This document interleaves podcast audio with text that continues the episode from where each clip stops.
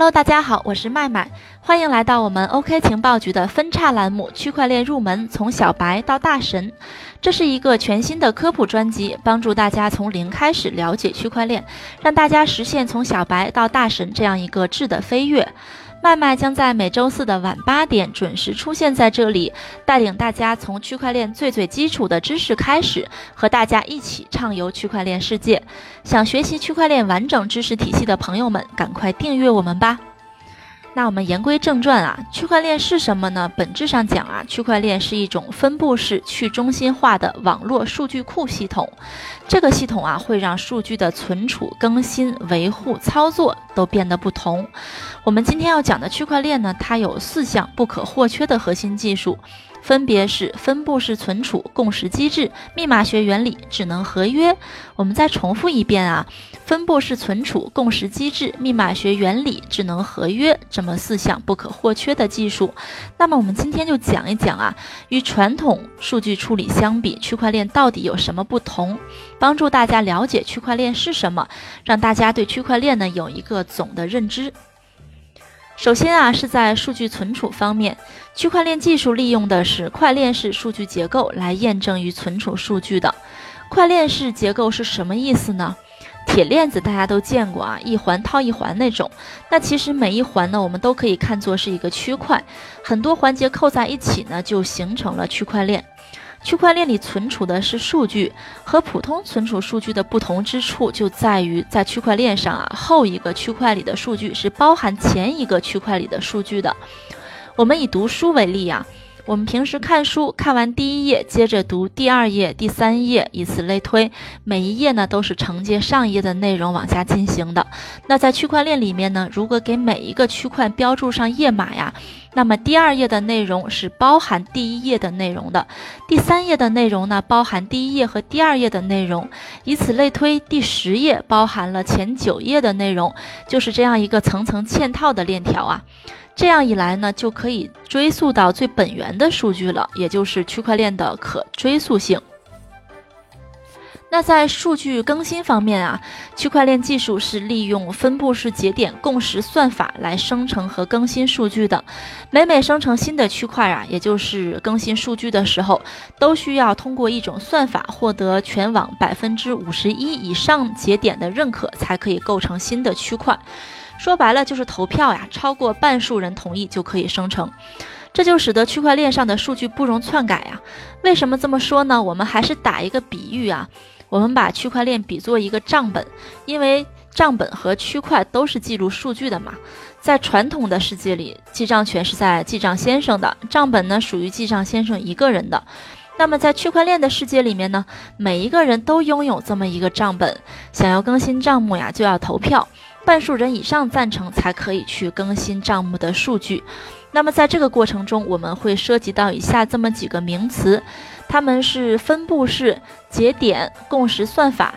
那么我们下面讲一个故事啊，来把这几个名词串联起来。我们都知道呀，OK 情报局是由六位非常可爱的小哥哥小姐姐组成的。那么最近呢，刚好双十一了，为了敦促大家不要在双十一这天无限的剁手呀，于是我们六个人决定记账。记账的权利呢，就暂时交给九哥。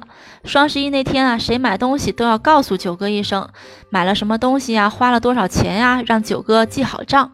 之后呢，我们看看谁买的最少，我们其他五个人啊，会给他发一个最佳节俭奖的微信红包。那么问题来了，麦麦我呀，已经加了好多东西到购物车了，就等着双十一这一天呢。但是呢，我又偷听到依依说她什么也不想买，这可不行啊。于是我就动了歪心思。我呢就求请九哥吃饭啊，让九哥给我少记点账。不巧这一幕又被依依看到了，依依呢就在群里公开了我和九哥私下里这点权钱交易。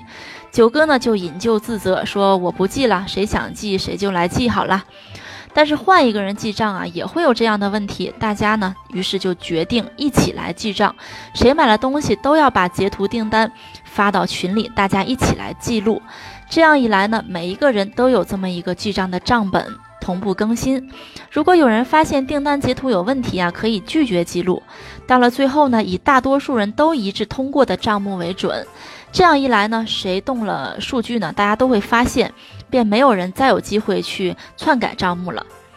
可是这种方式啊，也有一个问题，问题就在于，如果是双十一一天记账就算了啊，但是要是时间长了，肯定会有人要偷懒呀，不愿意这么麻烦的去记，就希望别人记好账之后呢，自己拿过来核对一下，没问题就直接记到自己的账本上。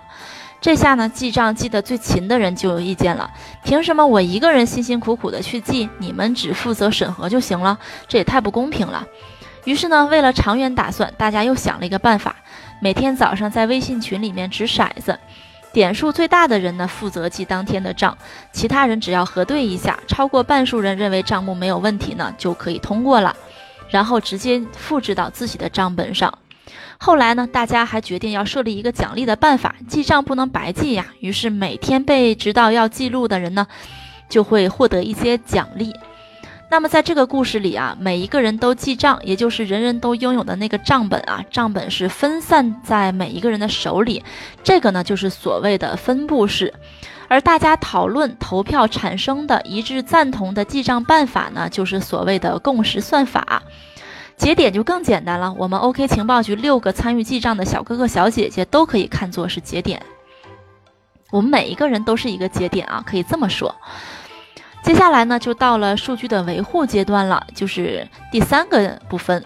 区块链的不同之处呢，就在于它是利用密码学的方式来保证数据传输和访问的安全。那么区块链中所使用的密码学原理主要有这么几个：哈希算法。默克哈希数、椭圆曲线算法、Base 五八这些原理呢，其实它们都是通过一系列复杂的运算以及换算来保证区块链上的数据安全的。最后呢，就进入到了数据的操作阶段，也就是我们接着要说的智能合约。智能合约呢，是由计算机程序定义并自动执行的承诺协议。说白了呢，就是用代码执行的一套交易准则，类似于现在的信用卡自动还款的功能。开启这个功能啊，你自己什么都不用管，到期呢，银行就会自动扣除你的钱。智能合约它有一个突出的优势啊，就是很大程度上避免了由信任产生的一系列问题。我们很多人可能都会遇到被借钱的事情啊，比如说，呃，朋友手头紧了，跟你借两千块钱，承诺下个月发了工资还你，但是呢，到了下个月他又借口不还，拖来拖去呢，这事儿也就算了。本来就没有多少钱呢，还是朋友，虽然你自己很郁闷啊，但是这事儿也就没谱了。但是呢，有了智能合约之后，它就不能赖账了。为什么不能赖账了呢？因为在智能合约上啊，一旦触发了合约中的条款，代码呢就会自动执行，不管他愿不愿意，只要他发了工资啊，账户上有了钱，他就得还你钱。最后，我们总结一下今天的内容啊。今天呢，我们主要通过数据存储操作这么一个流程，介绍了区块链的基本情况。我们对此做一个总结啊，可以发现区块链中有四项不可或缺的核心技术，它们分别是分布式存储、共识机制、密码学原理和智能合约。那么呢，我们可以认为啊，分布式存储对应的呢就是数据存储这个阶段。共识机制呢，对应的是数据处理更新这个阶段；密码学对应的是数据安全；智能合约对应的呢，就是数据的操作问题。好啦，今天的节目就先到这里了。熊市听 OK 情报局就够了。周二听历史，周四讲科普，周六分析当周资讯，你想要的全都有。熊市多学习，牛市好赚钱，赶快订阅我们吧！我是麦麦，我们下期再见哦。